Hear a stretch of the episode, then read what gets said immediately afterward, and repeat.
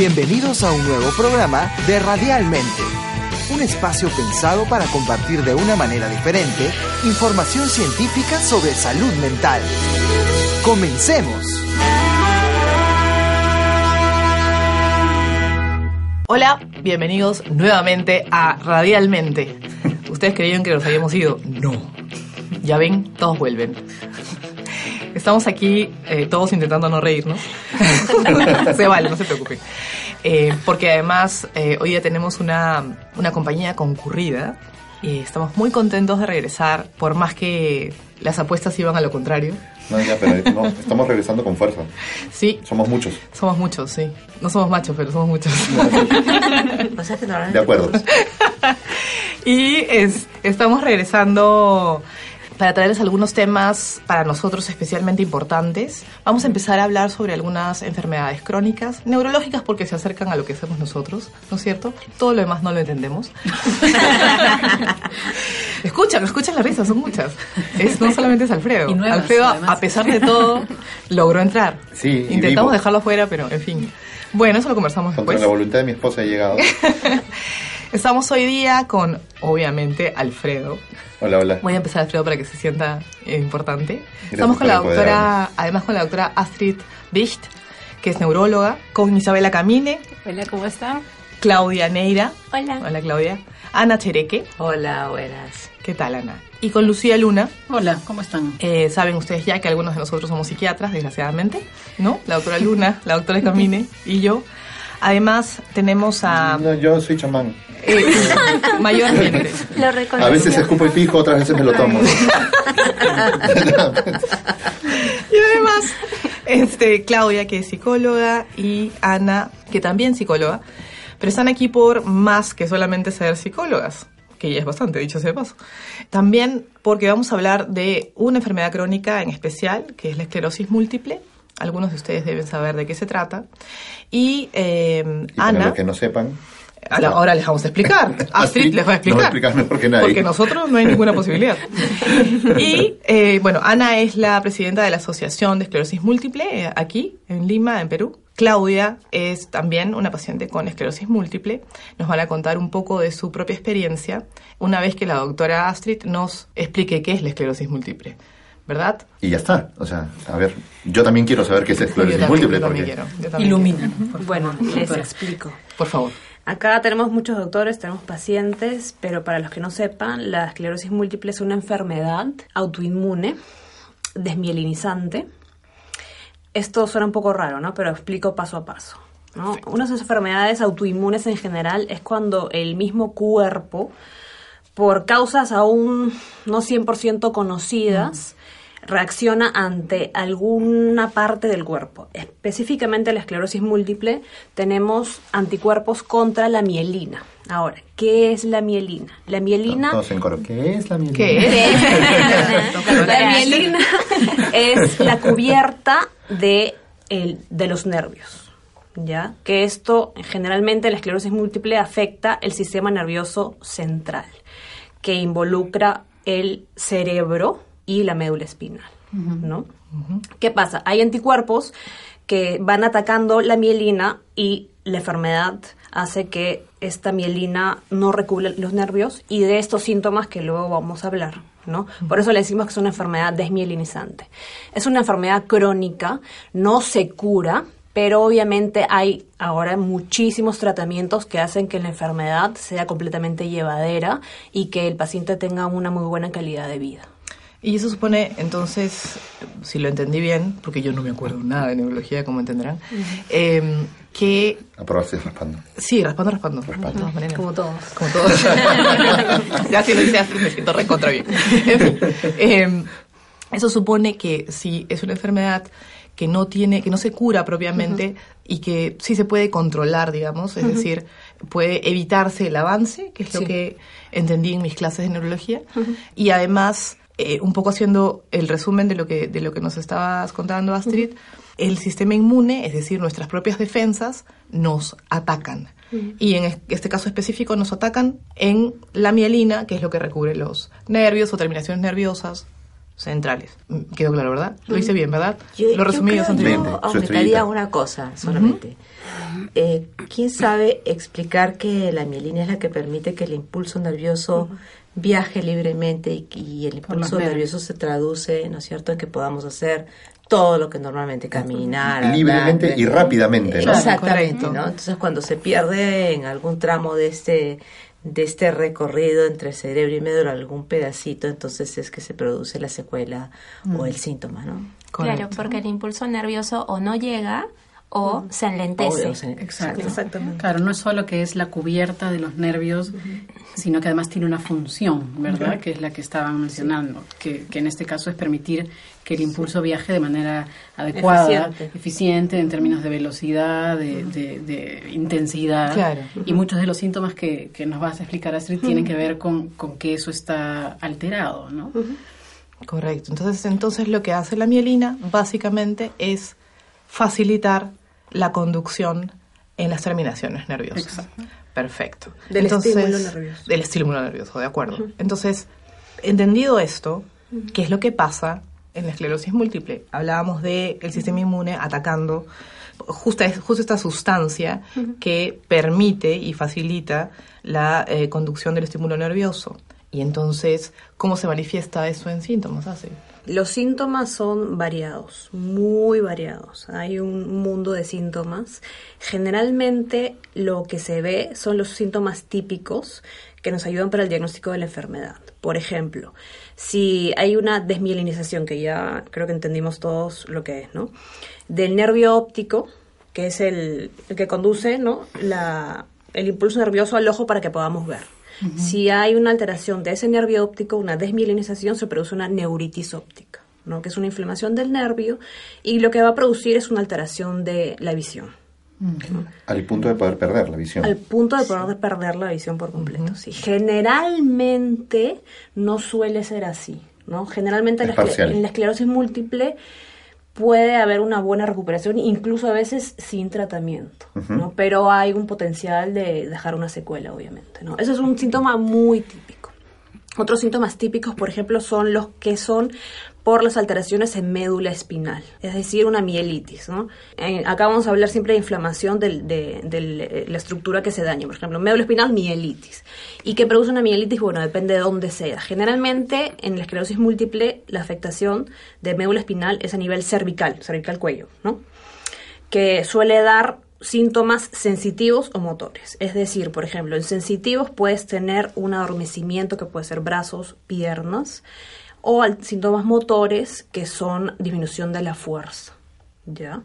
Y luego ya cosas un poquito más específicas como alteración de reflejos, espasticidad y más que, bueno, si quieren luego hablamos Claro. más a detalle. Pues. Un poco, un poco entendiendo además que eh, toda esta dificultad en la conducción de los estímulos nerviosos afectan nuestros cinco sentidos, empezando por allí, que están, que están centralizados en el cerebro, ¿no? la vista, por ejemplo, era lo que, de lo que hablaba Astrid, y también nuestra sensibilidad, nuestro tacto y sensibilidad general y nuestra capacidad de movernos. Entonces, estamos hablando de síntomas, como Astrid nos explica, múltiples por la cantidad de funciones que evidentemente tiene nuestro cerebro, nuestra médula espinal. Yo tengo una pregunta así como muy, muy técnica, ¿no? O sea, estos ataques autoinmunes, estas, eh, son siempre, digamos, focales en zonas muy puntuales. Porque lo que nos has estado contando es, por ejemplo, adormecimiento de piernas, pérdida de vista, disminución de la sensibilidad eh, o pérdida de fuerza. Pero, no sé, se me ocurre, ¿eh? y esto puede sonar totalmente neurológicamente mal, pero puede haber una agresión autoinmune mucho más amplia. Sí, claro. Podría que- darse. Les podría hablar dos horas de síntomas de esclerosis múltiple, desgraciadamente. Te- te creo, te es, creo. es largo. A ver, un síntoma que es eh, muy típico de esclerosis múltiple que- y que es algo en realidad que engloba todo es la fatiga. Ya. Que es un síntoma que, del que no me gusta eh, recalcar porque luego cualquiera puede pensar que tiene la enfermedad y no es así, ¿no? Pero algo muy típico es la sensibilidad o la fatiga que puede producir con el calor, que como pacientes lo deben saber, ¿no? Eso es algo muy, muy típico. Pero en general, los síntomas, es que para eso tendríamos que hablar de los tipos de esclerosis múltiple, si quieren luego eh, hablamos de ese tema, ¿no? Pero los síntomas suelen ser focales. Ahora, si es un brote de esclerosis múltiple muy grave, ya puede ser eh, que involucre generalizado. mucho más estructuras del cuerpo. Por ejemplo, si es un brote de la parte del cerebro que nosotros le decimos tronco encefálico, que es más o menos al- a la altura del cuello, pues, ¿no? Que hay, un, hay muchas más funciones en, en un tejido mucho más reducido. Ahí puede haber alteración, por ejemplo, de la motilidad ocular, puede haber alteración del equilibrio, pueden haber muchas más cosas que solamente un síntoma, como yo les estaba diciendo, de la mielitis o la neuritis. Ahora, obviamente, hay síntomas que no son muy típicos de esclerosis múltiple porque digamos que la enfermedad no afecta tanto a esas zonas. Por ejemplo, una alteración de la audición, por así No es tan decirlo. Frecuente. por ejemplo, No es- yo, no soy es tan una- frecuente. yo tengo un problema horrible de audición. Claro, pero no es lo Pero no es típico, lo más típico. ¿no? Exacto. No, no es lo típico. Nosotros le decimos que hay unas red flags, ¿no? Para pensar en una enfermedad a la otra y hacer un diagnóstico diferencial. Claro. Entonces ¿Y la qué es lo audición más frecuente no que se es presenta? tan típico. Pero por puede, ejemplo. pero puede. Pero igual puede Pero pasar. puede De hecho, pasar, da, claro. Y hay, y he visto síntomas que uno dice, por Dios, esto lo considero como un síntoma. No, incluso hay síntomas paroxísticos, por ejemplo. eh. Que son una cosa de segundos y que a veces ni, si- ni siquiera se considera como un brote de esclerosis múltiple, pues no movimientos anormales. Los pacientes con esclerosis múltiple incluso pueden tener convulsiones, o sea, una epilepsia secundaria de esclerosis múltiple. Pueden tener incluso neuralgia del trigémino. ¿Qué supone eso además? O sea, una epilepsia secundaria de esclerosis múltiple, estamos hablando de una generalización un poco más de el daño, digamos, ¿no? O sea, Generalmente sí, pero no siempre. Y otra cosa que es importante, y ustedes lo deben saber, es el trastorno cognitivo asociado a la esclerosis múltiple, que muchas veces se pasa por alto. Porque la verdad que el neurólogo en sí a veces no ve tanto esos síntomas No o no se- tanto por ahí. Claro, porque es obviamente una exploración que demora mucho más tiempo. Hacer una valoración neuropsicológica en un paciente, obviamente una consulta eh, normal es mucho más difícil Claro. y lo dejan un poco pasar y a veces uno se da cuenta que el paciente poco a poco va avanzando y tú ves algo que ya que obviamente a veces ya es irreversible. Y un poco para entender eh, de lo que nos habla Astrid, estamos hablando de, de síntomas cogn- cognitivos, eh, hablando del, del rendimiento normal, de la capacidad intelectual, por ejemplo, de la memoria, de la atención, de la concentración, que si bien son síntomas con los que lidiamos un poco más los psiquiatras, eh, de todas maneras eh, son complicados y complejos de evaluar, ¿no? Eh, puede llegar una persona simplemente diciendo que se olvida más las cosas y, y no necesariamente tiene que ver con algún tipo de daño, sino puede tener que ver con una situación de estrés, puede tener que ver con ansiedad. Y entonces, por eso es complicado, Claro, que es exacto, con alguna, con alguna medicación. Y por eso es complicado evaluarlo, ¿no? Eh, y por eso es que se procura evaluar al paciente siempre en la mejor disposición y situación posible eh, para considerar la, el mejor rendimiento posible, ¿de acuerdo? Eh, pero eh, cuando eso se hace de manera puntual, y luego, luego no se repite en el tiempo, considerando que es una enfermedad crónica, sí puede pasar que dos o tres años después hay algún deterioro Claro. y no lo Claro. te das este, cuenta, ¿no? o- Vas o- a claro. recién te das cuenta y dices, ¿qué pasó aquí? O sea. ¿en qué momento ex- explotó en la cara ese tema que ha estado ahí avanzando lentamente y que nadie vio? Ana y yo siempre conversamos, por ejemplo, de- nosotras compartimos un síntoma que tiene que ver justamente con los problemas cognitivos, ¿no? Que es el de eh, nuestra memoria a corto plazo, ¿no? Nos nos juega malas pasadas. Y yo soy docente, entonces a veces estoy dictando y de repente me quedo en blanco, ¿no? Yo ya sé lo que me está pasando y entonces les digo, ¿en qué estábamos? ¿no? Y mis alumnos me ayudan a retomar el hilo, ¿no?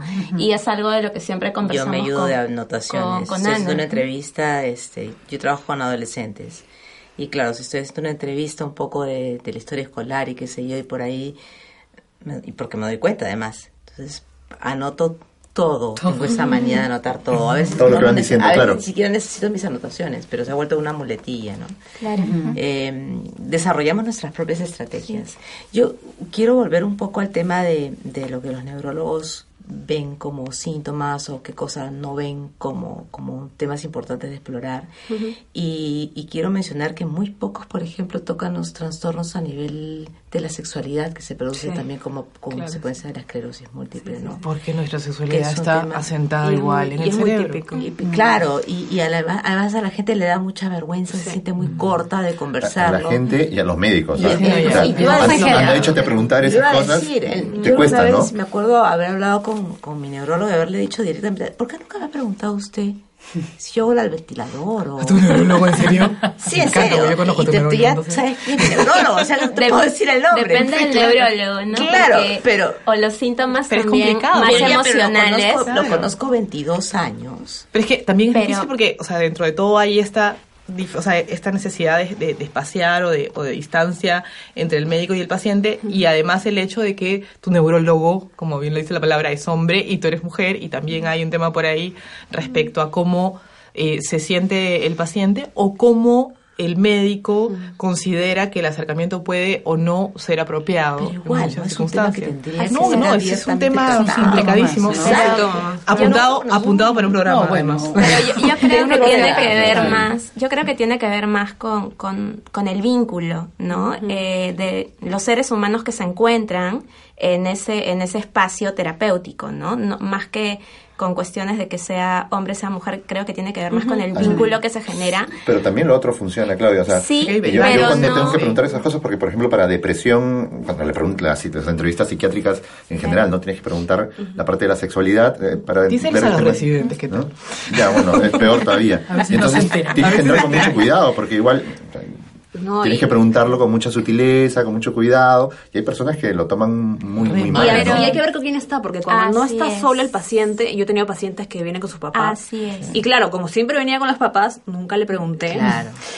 A Y eso cuando iba, la, y cuando, de hablar y cuando la, creo que un interno, un residente, le hizo la historia clínica, me dijo, doctora, ¿tiene tal cosa? Y yo, ah, mira, claro, yo no le pude preguntar porque estaba con los papás y obviamente no. Así es, a eso iba, porque por ejemplo, a mí cuando, cuando yo ingreso a ser evaluada por la Junta Médica, porque es un poco, ya lo hablaremos en otro en otro momento, es un poco el proceso que se sigue para ingresar a un programa de esclerosis múltiple que implica acceder a un tratamiento muy caro, que sin seguro no se puede, ¿no?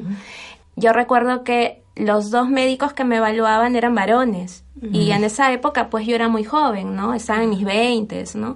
Me enfermé a los 17, pero me diagnosticaron a los 26 más o menos. Y entonces ellos no tenían ningún problema en preguntarme a mí temas tabú, ¿no? Porque en nuestro país siguen siendo temas tabú. La sexualidad, eh, experiencia con sustancias psicoactivas, ¿no? Pero claro, mi mamá estaba conmigo en, el, en el consultorio y entonces el médico que también era joven. ¿No? El médico que también era joven en un momento le dijo, señora, ¿nos podría dejar, no? Y entonces cuando él sale, se acerca y me empieza a contar y yo, ¿no? Pero claro, son estrategias que también pasan por el vínculo y yo creo que en ese momento nos ayudó que éramos jóvenes ambos, ¿no? Eh, y, a- y yo sí me gustaría contar cómo conocí a la doctora Astrid, por eso yo decía, también depende del ser humano con el que te encuentras. Correcto. Yo la conocí en el hospital donde yo soy, donde yo recibo el tratamiento, pero en un momento tenso para mí porque eh, intentaba que atendieran a una paciente que habían citado por error el día de esclerosis múltiple y era una niña con parálisis cerebral que estaba en silla de ruedas y bueno, yo vi una situación que me incomodó mucho y literal irrumpí en el consultorio de la doctora Astrid, irrumpí, ¿Por qué no me sorprendió? así tú me conoces, Cintia. Entonces, Estamos seguros que queremos invitarla la próxima vez. Pensándolo, en verdad, pero dale, Claudia, dale te acerco. entré, ¿no? Y, y le dije, doctora, esto no puede ser. Un poco le expuse toda mi, mi incomodidad y la doctora que tenía, digamos, la mirada desde el otro lado, en lugar de censurarme, me hizo pasar, me escuchó y entre las dos hicimos que, que esta, esta paciente pudiera ser atendida a pesar del error en la cita, ¿no? Es más, la atendió la misma doctora. Yo le cedí mi turno y esperé. Así la conocí y para mí ese fue un gesto que determinó la confianza. Y a ella le comenté, por ejemplo, cuando Cintia se convirtió en mi médico tratante, por estos síntomas de los que tampoco se hablan, que son los más emocionales, ¿no? Y eh, que en mi caso además tiene que ver con un deterioro neurológico por una de las lesiones que apareció en una de mis últimas resonancias magnéticas, ¿no? Y que tiene que ver con una zona en el prefrontal que controla emociones y sueño. Entonces, y digamos, allí me pareció que había un diálogo entre dos, mismos, dos médicos tratantes en ese momento, ¿no? Entonces, eh, lo interesante aquí también es, como ustedes ven, que es casi imposible en una conversación en la que informamos un poco sobre un tipo de enfermedad como esta, eh, no considerar las vivencias de cada uno de los pacientes como cuestiones individuales y la eh, también interpretación e interacción que hay entre las diferentes especialidades para poder hacer un poco más fluida y, y más llevadera este, la enfermedad. ¿no? Lo, lo estábamos conversando justo en, Antes en la puerta, entrar, en, el, sí. en el backstage. Este, En el espacio que nos da a veces reducido y, y polvoriento nuestro amigo José José Carlos. Hola, Gracias, José José. Carlos. es justo esto, ¿no? De, de cómo se, se plantea el diagnóstico, cuántas veces tiene que enfrentar el, el mismo paciente, las diversas frustraciones que trae el, el- el diagnóstico, Sí, ¿no? correcto. Incluso desde antes que ya le den el diagnóstico, el paciente estuvo presentando varios síntomas físicos, pero también emocionales. ¿no? Exacto. Y justamente por el miedo que presenta es que no se atreve a visitar a un médico, ¿no? A acudir a él. Y justo Astrid tenía una pregunta. Eh, entonces estamos viendo que los síntomas van de acuerdo a la estructura que se afecta, ¿cierto? Pero también podemos hablar de factores de riesgo, ¿cierto? Que van a influir en la evolución o en el pronóstico. No sé si eso alcanza para este programa o para uno Dale. próximo. Pero alcanza siquiera para dejar claro que vamos a seguir hablándolo. Así que, por favor, Astrid, desháznanos. Sí, factores de riesgo para la evolución de la enfermedad o para desarrollar la para enfermedad. desarrollarla y también para durante la evolución. Ya, ese tema de factores de riesgo es Sí, bien bien relativo. con pinzas, ¿no? Sí, porque en realidad no se ha visto así con seguridad un factor de riesgo definitivo para desarrollar la enfermedad, desgraciadamente. Hay teorías hasta de la misma exposición a, bacterias, sol, por ejemplo. Por eso se plantea que en teoría en los países en desarrollo hay menos esclerosis, ¿no? Porque como hay más infecciones, estamos protegidos. Que en general Que- es una teoría que aplica varias Para de las varias enfermedades. cosas, para el asma, Sí, para sí. varias cosas. Yo no, yo no me lo creo Sí, por completo, sinceramente. El tema de la raza también se plantea, ¿no? Que da más en, en caucásicos. Mm. El tema de exposición del sol también y el tema de vitamina D también es otro factor de riesgo. Por eso dicen que en países... mucho. La falta, creo. La falta. La, falta, claro. La por eso en falta de- países nórdicos, por ejemplo. Escandinavia, eh, hay más enfermedades. Mientras más se ¿no? alejan, creo que de la línea una ecuatorial, ¿no? Hay, una investigación que decía cómo prevenir esclerosis múltiple. Ah, su, ¿en Yo serio? dije, wow, acá premio Nobel, premio Nobel. Sí, claro. era la falta de vitamina D. Ajá, o sea que D. Ponemos al niño, claro, y encima con el tema ahora que tienes que protegerte de los rayos. Sí, o sea, Sí, claro. el sol es lindo, pero no te pongas abajo cada investigación que es de locos, ¿no? Pero Pero bueno, al menos se investiga. al menos Sí, ya, sí. eso es, eso cierto. sí. Eso es cierto. Y el componente genético, la Hay cierto... familiar. Sí, sí. Si no está 100% comprobado, no hay un gen en específico que Ok. se diga que transmite la enfermedad como enfermedades mucho más conocidas, pero hay cierta tendencia familiar. Por ejemplo, yo hice la residencia en España y habían gitanos y muchos gitanos tenían esclerosis múltiple y lo típico de los gitanos, y no, no sé si sepan que ellos se casan entre, Entre primos. familia, claro, primos, ¿no? claro. Entonces siempre la consanguinidad es un factor importante a, a considerar. Pero creo que valdría la pena decir que no es hereditaria, ¿no? No, para No. nada. no. No, O sea, no se ha visto, no se ha visto ninguna cosa que diga A eso es hereditario. que- pero hay ¿sabes que tendencia, hay hermanos que tienen, por en la asociación ¿no? nosotros tenemos cuatro familias Claro. en las cuales hay hermanos. Claro. Eso no son eso mellizos, ni gemelos, ni nada. Uno mayor que el otro. Sí. Uno es mujer, otro es hombre. Pero yo creo que en ese sentido sí hay mucho todavía que conocer. Claro, eso no, No. está del todo investigado. No hay una digamos una transmisión genética, no es un gen autosómico, bueno, es que eso sí, Sí. se acordarán más o menos. el tema de, la, Suavizantes. de la edad. Que entre los Mendelssohn 20 y los también. 40.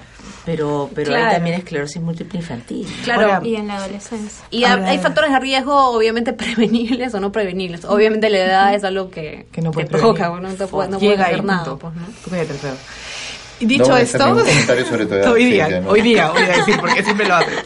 Este, dicho todo esto, eh, entienden ahora por qué vamos a tener varios programas de este tema y por qué, para variar, yo soy la que va a cerrar el tema ahora porque se nos acabó el tiempo. Entonces, eh, muchas gracias por la audiencia. No se pierdan el siguiente episodio porque en verdad no les ha quedado pero ni la mitad de claro, ¿verdad? Perfecto, nosotros tampoco. Entonces, vamos a procurar mantener dentro de este mismo set a todos y que no salgan en la semana completa para poder este, volver a... No, mentira, sí pueden salir. Pero a comer. A Y comer y después nada más. Y nada más. Entonces, con esto les pedimos que nos sigan en el siguiente capítulo o episodio y eh, nos despedimos de ustedes, todos nosotros que hoy somos bastante. chao, chao. Chao, gracias.